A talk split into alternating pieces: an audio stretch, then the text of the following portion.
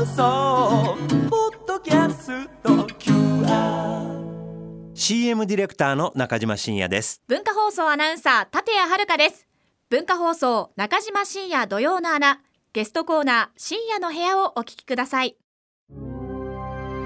中島深也土曜の穴今日のゲストは小田切丈さんです。改めましてこんにちは。よろしくお願いします。よろしくお願いします。お願いやあのーいつも現場で、はい。えーお会いしてるんですけれども現場では本当に 短い時間。あ僕そうだ撮影短いんですよ、めちゃめちゃ短いんですよ。そうなんです。ね早いんですよ。で、えっと、なかなかねこうやってゆっくりお話しする時間もないんですけれども今日はできるだけ小田切丈さんね意外と神秘のベールに包まれてますよね、はい。えー素顔に迫りたいと思います。お願いしはい。ます。まずはプロフィールご紹介いたします。小田切丈さんは1976年岡山県のお生まれです。アメリカと日本で演技を学び1999年に俳優デビュー。映画明るい未来で初主演を果たして以降血と骨メゾンド卑弥呼揺れるなど数多くの映画で俳優賞を受賞。テレビドラマや海外の映画作品にも多数出演していらっしゃいますまた俳優だけでなく監督としてもご活躍中で初の長編監督作品「ある船頭の話」が昨日全国公開されました。はい、えーまずはエアペイのコマーシャルなんですが徐々に徐々にあのー人気になってきてる。いや結構言われますよ。言われます、はい。えーどんな感じでいつもあの現場には来られるんですかね？毎そうですね。なんかあのもう絵コンテの時点でうん。面白いので、うん。まあ特にあの何か考えていくっていうことはないんですけど、最後のあのん最後の何でしたっけ？あの、えエアペイ。エアペイえの言い方えはなんとなくどうしようかなっていうのは事前にちょっとだけ考えてます。あのー最後のこの前天草行った時に知り合いの浩平君のお母さんがあのコマーシャルはね最後のエアペイのペイがいいのよ。わーなんかうすごい。ん、すっごい天草のえ漁村の方なんです。ペイがいいのよ。ペイがいい。うん、ペイが響いてる。いや結構あそこはこだわってはいるんですけどもね、あのーパオロさんっていう必ず小田切さんの店にやってくる。彼はあれでもう結構か顔が売れちゃったみたい本当ですよね。本当に有名になっちゃった、うん。あのもともとは小田切丈さんって俳優さんより映画監督さんになりたかったっていうのはほんまなんですか？まあもともと夢として持ってたのはそうですね。っていうとまあ、うん映画監督になりたいっていうことは映画が好きじゃないとダメだよね、うん。だから岡山県で過ごされた少年時代にいはい。多分接しられた接せられたと思うんですが映画とはどういうふうな接し方されてた？いや一番最初の記憶はあの母が用事や仕事や何か忙しい時に僕を映画館に預けてたんですよ。え？映画館に預ける？映画館に預けられて、うんうんうん。でまあ用事が済む時間まで永遠と、まあ、一つの映画を見せられてたんですよね。そうなんですか、えそれ超英才教育ですよね。えいやまあまあまあそういう言ってみれば結果的には。ええ結果的にはそうですね。はいで同じものを繰り返しってことですか？あの当時あの客のなんていうんですかこう入れ替えみたいなのがなかっなかたのでったですね、もうずっと一つの箱の中であの永遠待ってました。そうですか、で待ってることは苦痛だったですか？それとも映画が見れるの？いやいやいやい。やもうあの幼稚園とか小学生なので、うん。もう字幕なんかも読めないし、その恋愛模様を見ても興味ないですよね、はい。本当にアニメだったらラッキーだしジャッキー・チェンとかのアクションだったらちょっと楽しめるぐらいのもう全く意味わからずただなんか画面を見続けるみたいなことだったと思います。うわすごいな。でもね意識しないで見続けた画面っていうものものすごく残ってるんですよね、えー影響があると思うんですけれども。じゃあどこから映画のことが好きになっていくんですか？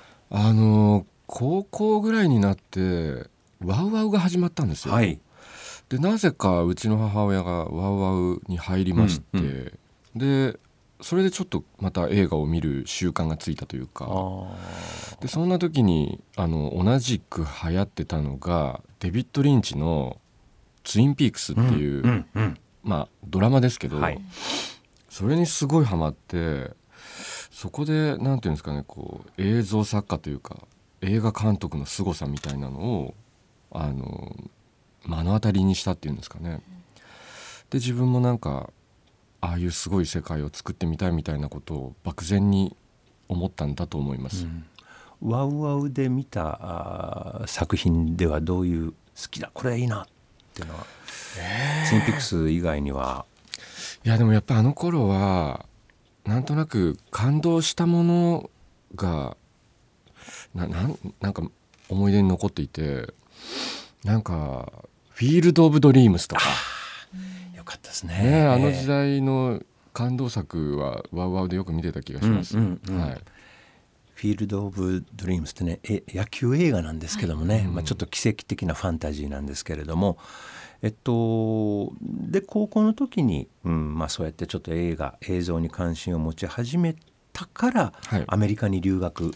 そうですね。やっぱり若さゆえの思い切りみたいなものはありますよね。すごいですよね。うん。うんと好きになりすぎてアメリカ、まあ、映画の本場でありますけれどもに留学しようっていう。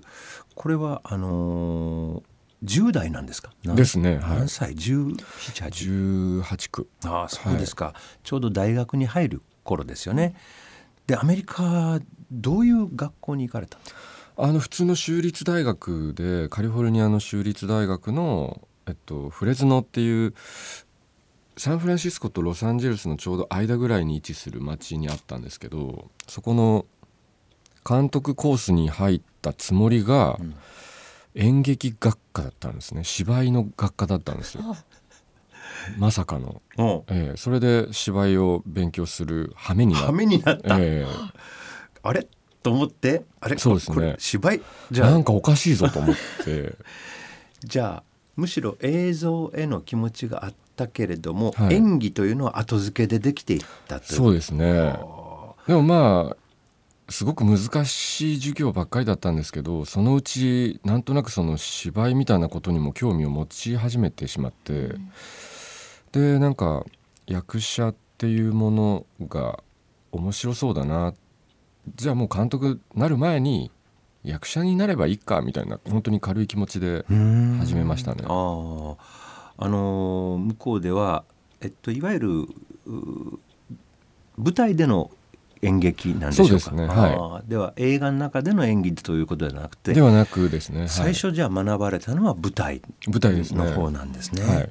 で帰国されてどういうことになっていったんですか？あのまあ簡単に言うと向こうでとにかくついていけなかったんですよ。芝居の勉強もうあの基礎も何もないのに入ってるし英語も中途半端な状態で入ってるから何にもできないようなもう幼稚園児みたいな感じでいたのでとにかく大学を休学して日本で基礎だけ学び直そうと思ってそれで日本の養成学校に入りましたね。ああはい、じゃあもうその時は一回単監督は棚上げしてそうですね、えーはい芝居の世界に入っていくということですね。いやそうだったんですか。ねえ意外性。意外ですうね。んなんか普通ね役者さんから監督になっていくっていうケースって結構あると思うんですけども監督もやってみたいなではなく監督やりたいな間違って演劇来ちゃった、演劇。そのアメリカではい。学んだことで今でもご自身のお芝居で生きてることって何かあるんですか？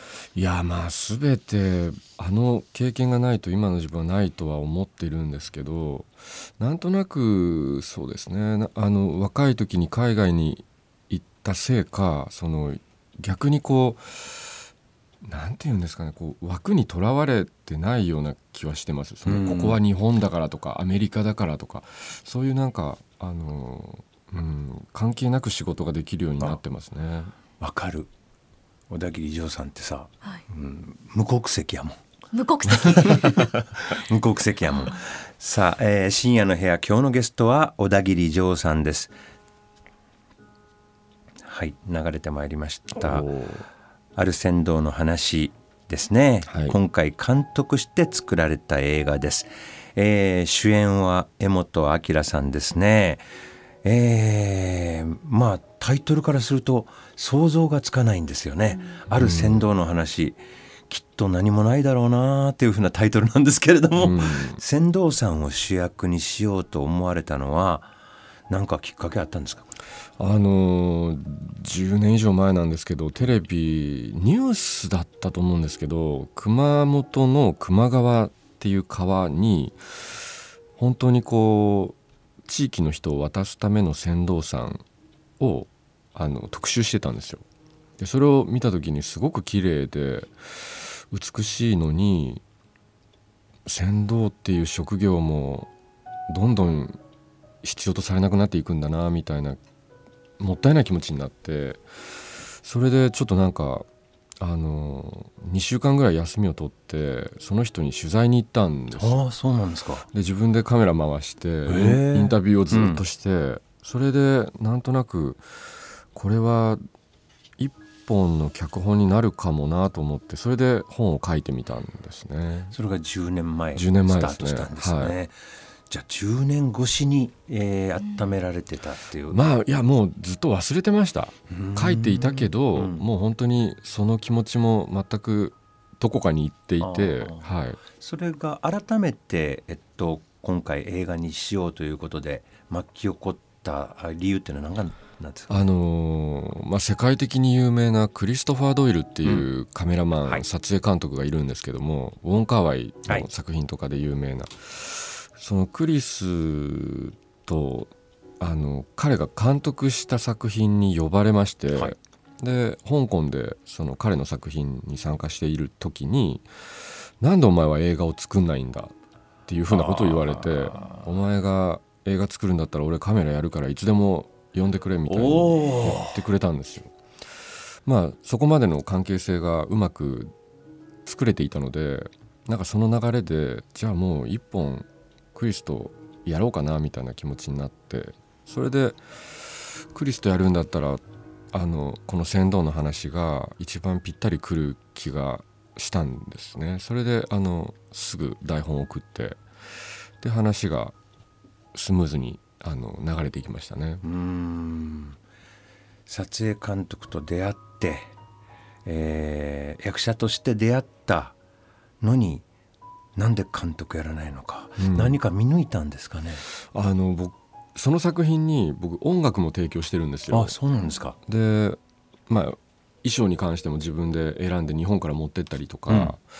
だから何かものを表現するとかものを作るっていうことにすごくこだわっているとクリスがあの思ったんでしょうね。うんうん作る側の人だとこいつはと。そうですね。思ったんですね。やうん役者よりも多分作る方に興味があるはずだと思ったんでしょうね。うえークリストファー・ドイルさんあのと一本やるっていうきっかけなんですが私の感想を述べさせていただきますとすごいです。映像があの僕確かにこれ邦画じゃないなと思ったあ本当ですか。うんなんだこれってどこだろうって思った。うん。場所がわからない、はい。日本じゃないなってぐらいも思った。出てきはる人全員ベタベタの日本の人なんですけどね。い。やもうほんとそこら辺のおっさんなんですけどもすごい豪華なおっさんたちなんですけどもね、えースタッフも実に豪華で、えー今ご紹介のあったウォン・カーワイさんのね作品を撮っているクリストファー・ドイルさん。世界的な、まあ、あのカメラマンでいらっしゃいます、撮影監督です。で衣装があー和田恵美さんですね。オスカーを受賞されておられます。えー音楽がこれ今流れている、はい。アルメニアのピアニストということですね。ですね。ティグラン・ハマシアンさん、はい。この方も著名な方でいらっしゃるということですね。、はい。や僕最初物語の冒頭あれこの音楽細野さんやってんのかなとか思っちゃいましたね。出てきたからね。うん。はい。あじゃあ違ったんだと思ったんですけどね、うん。あのーまあとにかくでじゃあクリストファー・ドイルさんとははい。もうお付き合いがあったんで言葉はどうなんです英語でこれは。英語ですね。ただあの現場でちょっとしたニュアンスを間違えても嫌なので、ん。現場では確実に伝わる通訳を入れてあの本当微妙な差が出ちゃうじゃないですか。で伝えられないともうなんかねん。イライラするし、うん。っていうのもあったのでちゃんと通訳入れて、それはあの僕らも海外で普通に気楽に喋ってる時は別にいいんですけども、ちょっと予算とかの話になってデリケートな話になってくると 通訳いないと通訳いないと間違ったことになっていってうん。大変なことになっていくんで、そうですか。これどれぐらい時間をかけて撮ってるんですか？夏に40日ぐらいと、あとまあ冬にまあ5日間ぐらいでしたかね。冬のシーンもすごく重要なんですけれどもね、うん。だけどずっとやっぱりクリストファーさんとはいい関係で撮れてる。いやすごく良かったですね、本当に何ですかね。あの、うん、すごく大事にしてくれて、僕のために本当にいろんなことをあの我慢してくれたこともあっただろうし自分の撮りたい絵もあの他にあっただろうにもうとにかく僕がやりたいことにサポートを徹するというかあそれはすごい。羨ましいですね。巨匠にね、うんうんあのわがまま聞いてもらえるっていうのは、そうですね。これ先ほどもちょっと言いました。どこかわからなかったんですけどロケ地選び大変やったんちゃいます、結構いろんなところ回りましたね、ん。でまあ雪が欲しかったので、はい。だからまあいろんなとこって言っても北じゃないとダメっていうのもありましたし、あとやっぱりまあ日本の原風景が残されているところも、まあ、少ないじゃないですか、結局。だからまあ20箇所30箇所ぐらい回ったと思うんですけど最終的にあの一番辛い現場になるとは思ったんですけど 本当岩がもうゴツゴツで平らなとこが一つもないすごいです。本当ひ木陰もないような場所なので本当にスタッフキャスト皆さん本当に苦労したと思います。あのその暑さだの寒さだのがリアルに出てます。本当にそうやってんなだから。えっとクランクインしてからですね聞くところによりますと小田切監督の口の中に口内炎が20個以上。いや辛かったですねあれ。これプレッシャー？そうですねストレス？ストレスと。本当に自分で脚本書いてるので余計にこう、絵にできない辛さとかそのなんでこれができないんだろうとか、まあ、自然相手なのでもちろんこうこっちの思うようにいかないのは当たり前なのは分かっていながらもでもこれだけのスタッフこれだけのキャストでこの映画を撮るという責任みたいなこう重圧に多分体がもう悲鳴を上げ始めたんでしょうね。でもまあそういうすごい世界に突入して口内炎だけっていうのはまあ助かった方じゃないですか？そうかもしれないですね。でも20個ですよ。20個ねあの倒れたりとかねもう途中でやめちゃったりとかっていうぐらいの多分圧だったと思うんですよねそう。ですね。あの出演されている村上虹郎さんのインタビューによりますとね、はい。えー監督は自分に対しても10代の女優さんに対しても絶対に敬語をやめなかった ということなんですが、はい。えー、なんか理由はあるんですかね？いやもともとそういうタイプなんですよ。役者で同じ現場で役者同士でももう年下でもあの常に敬語ですね。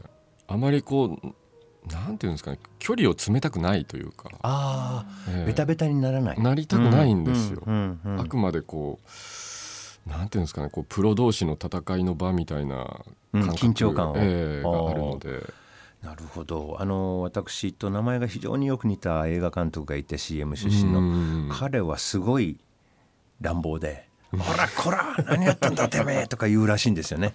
僕絶対言えなくて、ええ。あのーもう本当に自分が何をやりたいのかを忘れるぐらいに現場を楽しくしてしまって終わるみたいなうね。ん本当にそうですね。そうなんですよ、ムードメーカーで。むもうムードだけで勝負していて 本質を今だから小田切さんが、うん、自分のやりたいことが本当にできないのはなぜだろうとか考えたことないから、ね、いやいやそんなことないああできないんだ。じゃあどうしようかなっていうふうなことばっかり考えてるんですけどもね。あの CM ですからあれですけども。あの、まあ、完成した映画ついに公開されてですね、えーどうなんでしょうかね監督して監督として公開日を迎えるっていうのは俳優さんでね舞台挨拶するのとまた違うかなと思うんです。そうですね。やっぱりお客さんの反応がいちいち気になりますし、うん。まあ、ただあの先週ベネチアの映画祭に参加してたんですけどそっちの反応もものすごくよくてあなんかそれが勇気というかなんか自信につながっていたので、うね。ええ。だから昨日の初日に関してはそんなにあの大緊張はなかったですね。ベネチアで評価を受けたっていうことはちょっと見てみてよどう？みたいな感じがあったわけですよね。い。やそんな、えーまああのでもちょっと自信にはなりました。自信にはなっはい。たということですね。あの今後は俳優さんと監督さんねどうするんですか？こんなええもん作っちゃって。いやいやいやもうそんな監督なんてもう本当に大変な作業なので、もう本当なんなんていうんですかね自分が描きたいものが見つかればやればいいと思うんですけど基本的にはあのそんな簡単に続けようとは思ってないです。いや僕とじゃあいいですやってたじゃないですか、はいはいその裏でやってたってことですよね。そうですあね。りえないわ 考えられないこんなものを作ってたなんて。いやあのーぜひともですねやっぱりなんか出会いもありますもんね。そのクリストファー・ドイルさんとの出会いみたいなのもありますし、なんかいい出会いでもって。僕これは正直、えっと、芸術作品だと思います。うん。それはあの面白くないという意味じゃないと思うんですけどもね。すごい芸術作品アートとしての美しさがあって、本当に言葉を超えたうんエンターテインメントになってるなというふうに思うんですけどもさて、あのー仕事以外のはい。小田切丈さんちょっと聞いときたいんですけども、はい。あんまり僕ら想像できなくて。うんとどうな何やってるんですか日常生活、まあ、映画撮ってる時はないと思うけど多分ね、ええ。ええ。普段は日常生活でお楽しみとかあるんですか？必ずお酒を飲んでますね。あそうですか。毎日家でうん。一人で飲んでます。うわ家で一人で、はい。で構想を練ってるんですね。まあなんかそうですね。うんいろんなことをそこで考えをまとめてますね。うん、は割とじゃあ大勢でワイワイ居酒屋行くということはそんなんないんですか？本当に、うん、何かのイベントがないとないですね。外に飲みに行くって本当にないですね。アーティストやわ作家やわ。いやいやいやいやいや、うん。あのーおねあのーちょっとお便りもらってるのちょっと紹介しましょうかね、えー美穂ちゃんさんからあーいただいてますけどもあのいつも独自のファッションヘアスタイルが気になります。はい。えー普段はどんなファッションですか？